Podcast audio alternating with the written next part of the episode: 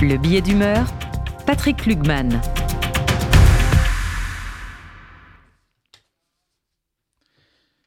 Il y a un temps pour tout. Un temps pour vivre et rire. Un temps pour pleurer et veiller la vie qui s'en va. Il y a un temps pour tout. De tout le temps et de toutes les géographies, on a toujours respecté ce temps. Mais cela n'a pas été possible le 7 octobre. Le Hamas n'a respecté ni la vie, ni les vies supprimées, ni le temps de veiller, ni le temps de prier, ni le temps d'enterrer, ni le temps de pleurer, ni le temps de sécher les larmes.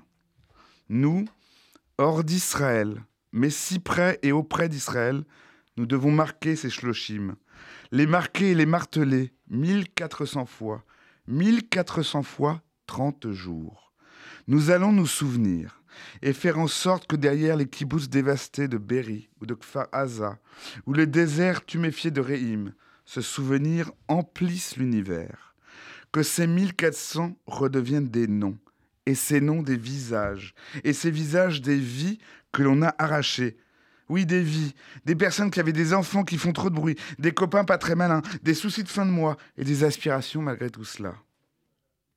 Nous allons nous souvenir de la manière dont ces chiens fanatiques, et je vois pas pourquoi on attribuerait la même qualité humaine aux victimes et aux assassins, les ont tués, décapités, brûlés, violés, de sorte que, en ce trentième jour, ni la médecine, ni la science, ni l'archéologie ne, savent rendre à ces dépouilles leur nom. Nous nous souviendrons même et surtout de ceux dont il ne reste que le souvenir à défaut de corps.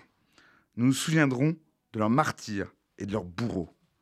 Nous nous souviendrons de l'industrie qui les a frappés, et pire, du sentiment d'injustice qui empuantit l'atmosphère. L'injustice de faire porter sur ces personnes qui demandaient rien à personne, ces kibbutzniks, ces festivaliers, tous les péchés supposés d'Israël. L'injustice de rendre à la fin Israël coupable de ce dont il est victime.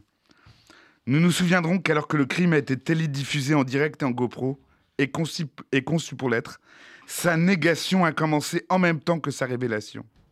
Nous nous souviendrons de ceux qui se repaissent de ces bouts d'image et de ces bouts de corps et qui demandent supplice dans le supplice encore des preuves. Nous nous souviendrons de ces négationnistes aux petits pieds, des gratteurs de visage, ces effaceurs de crimes. Et comme dans un générique trop long, on ne pourra pas les citer tous.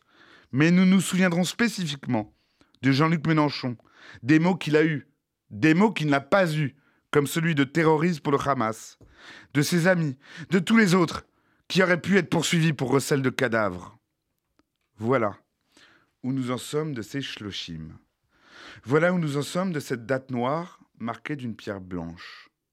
La dernière chose que nous pouvons faire, et finalement la seule, c'est de nous souvenir de tout cela, et de dresser au frontispice de ce mémorial juste trois mots qu'on oublie facilement et qui se reproduisent à mesure qu'on les oublie. Plus jamais ça.